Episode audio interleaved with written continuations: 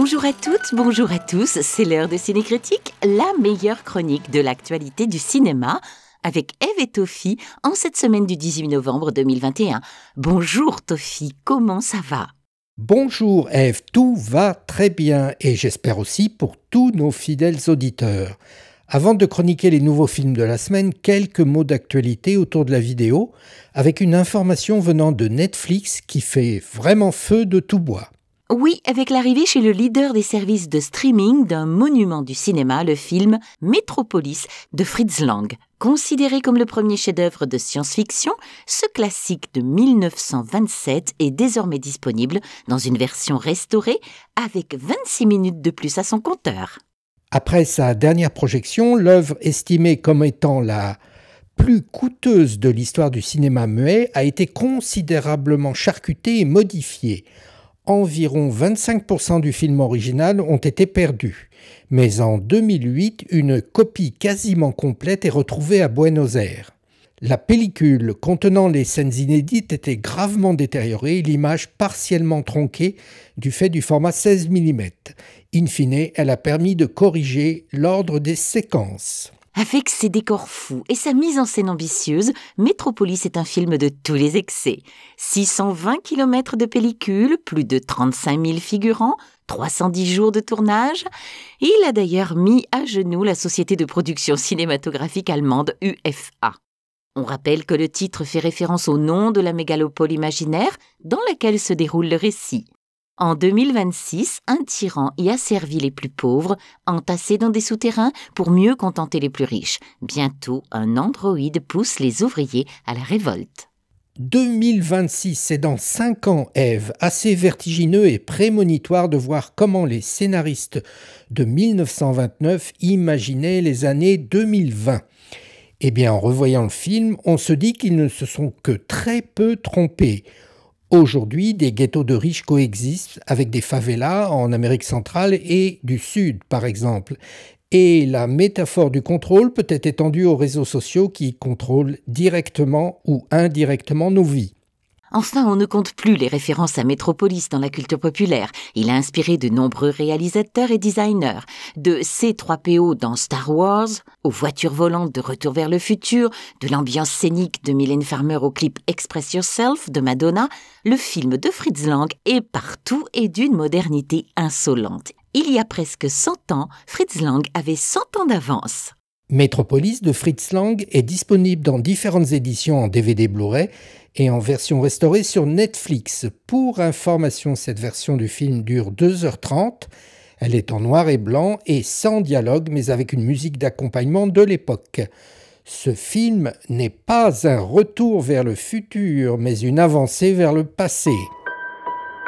Sophie et Vincent Pascal, dit les bouchers de Melun. Pendant plus de trois mois, ce couple d'apparence sympathique a exécuté et consommé plus d'une trentaine de véganes grâce à des manquements énormes de la gendarmerie. Tu m'as fait bouffer de l'homme. Du vegan. C'est un herbivore. On revient au film en salle, Toffy, avec notre première sélection. C'est une comédie française déjantée. Elle s'appelle Barbac de Fabrice Eboué, sortie en France le 27 octobre 2021 dernier avec lui-même, Marina Foïs, Nicolas Limbrera et Victor Meutelet. Ça parle de viande, non, c'est ça? La barbac, c'est de la viande? Oui, Eve, et plus précisément l'histoire de Vincent et Sophie qui sont bouchés. Leur commerce, tout comme leur couple, est en crise, mais leur vie va basculer le jour où Vincent tue accidentellement un vegan militant qui a saccagé leur boutique. Pour se débarrasser du corps, ils en font un jambon que sa femme va vendre par mégarde. Jamais jambon n'avait connu un tel succès. L'idée de recommencer pourrait bien les titiller. Alors pas de juste milieu avec ce barbac bien sanguinolent. On aime ou on déteste cette farce très second degré gratigne pas mal de monde, les dérives du véganisme à l'industrie alimentaire et par extension en fait tous les travers de notre société. L'outrance est ici à fond, le couple interprété par Marina Foïs et Patrice Eboué ne semble avoir aucune limite et enchaîne gags et situations scabreuses pour notre plus grand plaisir. Entre film gore et polar sombre, le scénario fait feu de tout bois, aucun tabou ne résiste à ce film dévastateur. Les interprétations de Fabrice Eboué en nonchalant, réservé et Marina Foïs en recherche d'inspiration et qui poussent au passage à l'acte sont complétées par des seconds rôles caricaturaux plus vrais que nature, des dialogues savoureux et une mise en scène classique sur le chemin de l'extrême. Fabrice Eboué a inventé l'humour rouge, ça décape, c'est trash, c'est vite oublié, mais dans un grand éclat de rire gore, ça fait du bien. Nous parlions de Barbac, de Fabrice Eboué, actuellement sur vos écrans. Vous n'entendez rien. Le 6. Le 6, mais moi le 5. Le, 6. Comme ça, tout le monde est content. 1940. Monsieur, vous allez trop vite, on ne peut pas tout noter. Allô, on est là, monsieur. Toujours un plaisir d'échanger avec toi. Hein J'entends bien ou j'entends rien? Rien. Rien? Oui, rien. Notre seconde sélection est également une comédie, plus précisément une comédie romantique. Elle s'appelle On est fait pour s'entendre de Pascal Elbé avec lui-même, Sandrine Kiberlin, Emmanuel DeVos et Valérie Donzelli. Elle parle d'un sujet peu évoqué au cinéma, la perte de l'audition. C'est en effet l'histoire de Antoine qui semble n'écouter rien ni personne. Ses élèves qui lui réclament plus d'attention, ses collègues, ses amours, et pour cause. Antoine est encore jeune, mais a perdu beaucoup d'audition, voire complètement l'audition.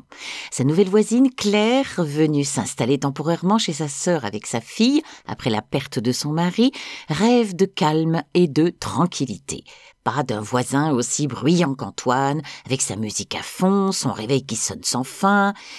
Et pourtant, Claire et Antoine sont faits pour s'entendre.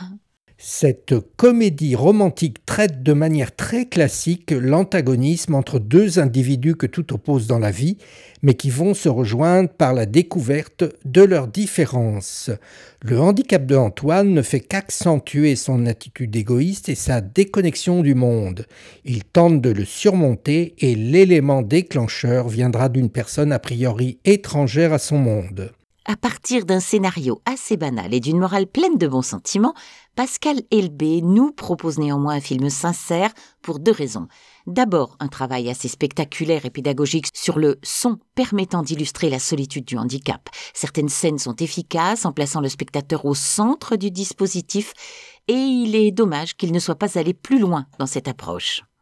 Enfin, la seconde raison est la qualité des dialogues qui font vivre pleinement les personnages avec des interprétations justes, dont celle de Sandrine Kiberlin qui crève l'écran. Décidément une actrice solaire, elle pétille littéralement à l'écran par son sourire et sa finesse. Son duo avec Pascal Hébé fonctionne à merveille. Cette production n'ira pas révolutionner le cinéma, mais on se surprend à apprécier cette comédie romantique qui fleure bon la sincérité et la tendresse. Nous parlions de On est fait pour s'entendre de Pascal Elbé, actuellement sur les écrans.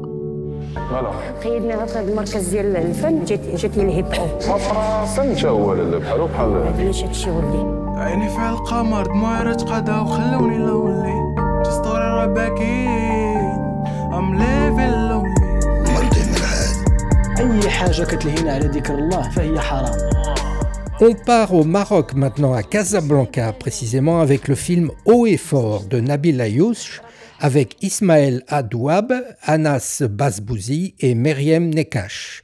Et bien sûr, plein d'autres jeunes. Anas, ancien rappeur, est engagé dans un centre culturel d'un quartier populaire de Casablanca. Encouragés par leur nouveau professeur, les jeunes vont tenter de se libérer du poids de certaines traditions pour vivre leur passion et s'exprimer à travers la culture hip-hop. Cette presque comédie musicale entre documentaire et film social déborde d'une énergie mal canalisée. Il veut dénoncer à travers le pouvoir des mots et de la musique l'intégrisme, le poids de la religion dans l'éducation, la place de la femme dans la société marocaine, tout en appelant la jeunesse de son pays à ne jamais baisser la tête, à continuer à s'exprimer, à prendre le micro et à chanter la vie. Mais le film ne trouve pas sa place, coincé entre plusieurs genres, parfois organisé avec une mise en scène rigoureuse, parfois en roue libre, type spectacle, clip ou concert ou meeting politique. Les sujets évoqués et revendiqués sont trop légèrement traités pour convaincre. Son point fort reste le casting avec ces jeunes filles et jeunes hommes non professionnels et représentatifs de différentes classes sociales de Casablanca, candides pour certains, mais tous dévorants de passion et de créativité. L'ensemble dégage une énergie très communicative, malheureusement non canalisée. Haut et fort est un film énergique et sincère, mais hybride, multipliant trop de genres cinématographiques.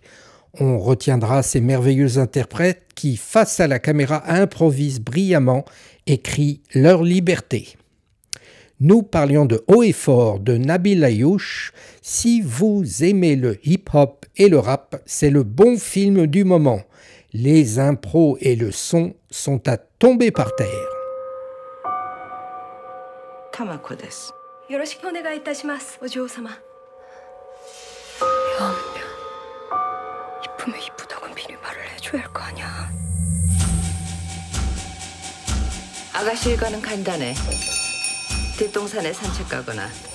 On termine par un film à voir à la maison. Nous vous proposons cette semaine un voyage avec ce film exotique qui nous vient de Corée dans les années 30, merveilleusement réalisé. Il s'agit de Mademoiselle de Park Chan-wook, sorti en France il y a 5 ans, le 2 novembre 2016 précisément. La Corée du Nord est colonisée par les Japonais. Une jeune femme, Soke, est engagée comme servante d'une riche japonaise, Hideko, vivant recluse dans un immense manoir sous la coupe d'un oncle tyrannique.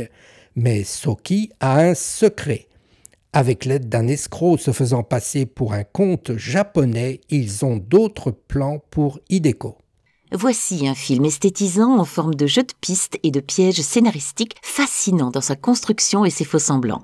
Les reconstitutions sont les points forts de ce film. Envoûté par les décors, les lumières et l'érotisme de certaines scènes, on découvre une société très inégale, hiérarchisée aux rapports sociaux violents, ainsi que l'usage des langues, le japonais et le coréen conjointement parlés, qui échappent complètement à un occidental comme vous et moi. Mais on se laisse envahir avec plaisir dans cet univers exotique inconnu à l'esthétique léchée. Enfin, le scénario très solide est aussi le point fort de cette superbe production qui nous tient en haleine jusqu'au bout. C'est un film à tiroir passionnant, mélangeant noirceur, cruauté et envoûtement. Mademoiselle est disponible en DVD et Blu-ray et en VOD sur Filmo TV, Orange, Apple TV, Canal VOD, Rakuten TV et Univers Ciné. L'embarras du choix, vous allez me dire. Et c'est sur ce magnifique voyage dans le temps et l'espace que nous terminons notre chronique ciné. N'hésitez pas à parler de notre podcast autour de vous, de vous abonner et de le noter à partir de votre application préférée. Cinécritique est présent sur cinécritique.com, SoundCloud, Apple Podcasts, Spotify, Deezer et Google. Suivez-nous et parlez-nous sur Facebook, Twitter, Instagram et sur Tumblr. Nous vous souhaitons une excellente semaine et surtout à jeudi prochain.